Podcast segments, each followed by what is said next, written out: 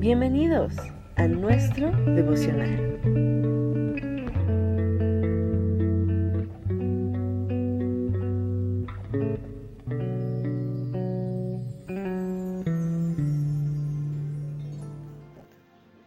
Excelente día tengan cada uno de ustedes. Te saluda con mucho amor y cariño la hermana Angie de la Luz. Hoy con este hermoso tema el jardinero que heredó la fortuna más grande del mundo. Un hombre millonario y su hijo tenían gran pasión por el arte. Poseían en su colección desde pinturas de Picasso hasta Van Gogh, y todas de grandes pintores. Disfrutaban ambos, sentándose y admirando estas obras, pero las circunstancias hicieron que el hijo fuera a la guerra y muriera en batalla mientras rescataba a otro soldado. Cuando el padre recibió la noticia, sufrió profundamente la muerte de su único hijo. Un mes más tarde, alguien tocó a la puerta. Era un joven con un gran paquete en sus manos. Y le dijo al padre, Señor, usted no me conoce, pero yo soy el soldado por quien su hijo dio la vida. Yo me encontraba herido y él se acercó con la intención de salvarme, cuando de pronto una bala atravesó su pecho, muriendo instantáneamente. Él hablaba muy a menudo de usted y de su amor por el arte, y extendiendo sus manos le entregó aquel paquete que llevaba. Yo sé que esto no es mucho. No soy un gran artista, pero creo que a su hijo le hubiera gustado que usted recibiera esto. El padre abrió el paquete. Era el retrato de su hijo, pintado por el joven soldado. Él contempló con profunda admiración la manera en que el soldado había captado y plasmado la personalidad de su hijo en la pintura. Esta era bellísima. El padre estaba tan conmovido por el realismo de la expresión de los ojos de la pintura que los suyos se llenaron de lágrimas. Y le agradeció al joven soldado y ofreció pagarle por el cuadro. Oh no, señor, yo nunca podría cobrarle, dijo el soldado, con todo lo que su hijo hizo por mí. Acéptelo como un regalo. El padre lo colgó sobre la pared de su casa y allí se quedó el cuadro para ser exhibido. Cada vez que los visitantes llegaban a la casa, el jefe del hogar les mostraba el retrato de su hijo antes que su famosa colección de pinturas.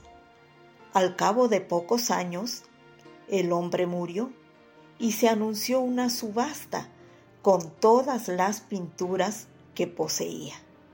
Muchas personas importantes acudieron con grandes expectativas. Allí sobre la plataforma estaba el retrato del hijo, presidiendo la subasta. El subastador golpeó su martillo para dar inicio. Empezaremos los remates con este retrato. Este es el retrato del hijo del dueño de la colección, dijo el subastador. ¿Cuánto ofrecen por este retrato? Hubo un gran silencio. Entonces una voz dijo, Queremos ver las pinturas famosas. Olvídese de esa, por favor. Sin embargo, el subastador insistió. ¿Quién ofrece por esta pintura 100 dólares? ¿200 dólares? Alguien gritó alterado. No venimos por esa pintura, venimos por las grandes pinturas. Vamos, anuncie las ofertas ya. Pero aún así el subastador continuó con su labor. El hijo el hijo. ¿Quién se lleva? El hijo.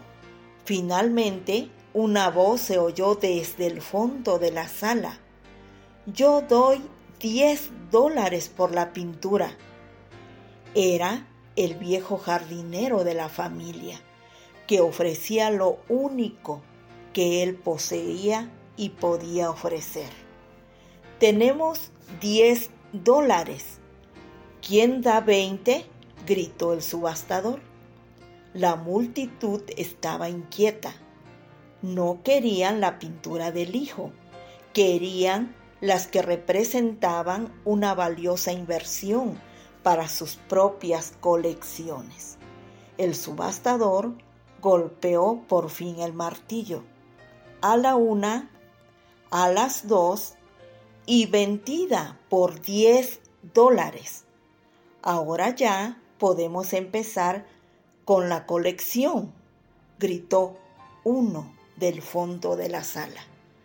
Pero el subastador soltó su martillo y dijo, lo siento mucho, damas y caballeros, pero la subasta llegó a su fin.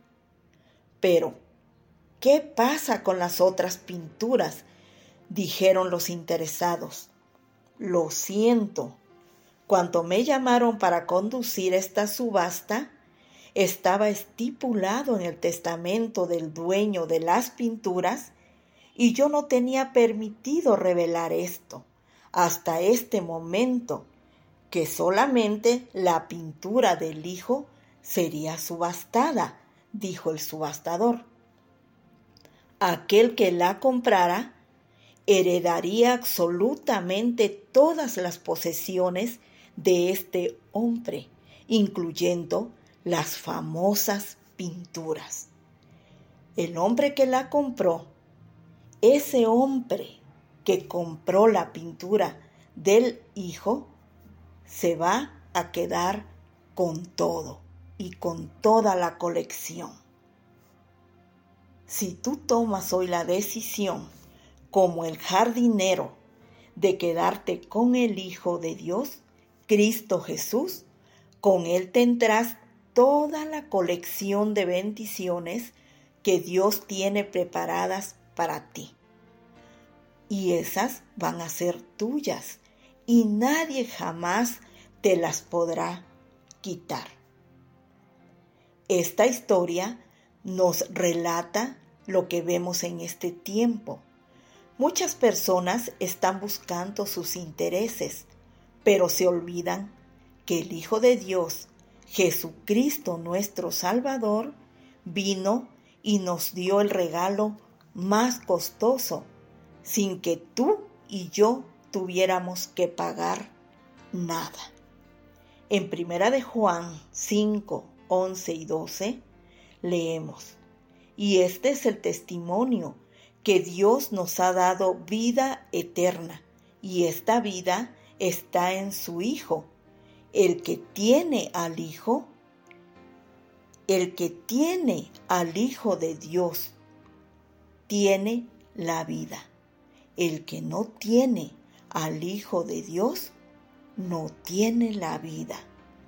Acepta hoy el regalo de la salvación y la vida eterna. En Hechos 4:11 dice así, Jesucristo es la piedra que desecharon ustedes los constructores y que ha llegado a ser la piedra angular. De hecho, en ninguno otro hay salvación, porque no hay bajo el cielo otro nombre dado a los hombres mediante el cual podamos ser salvos. Solo en Jesucristo hay salvación. No lo rechaces más. Si aceptas al Hijo, te llevarás toda la colección de regalos, incluyendo el hogar celestial.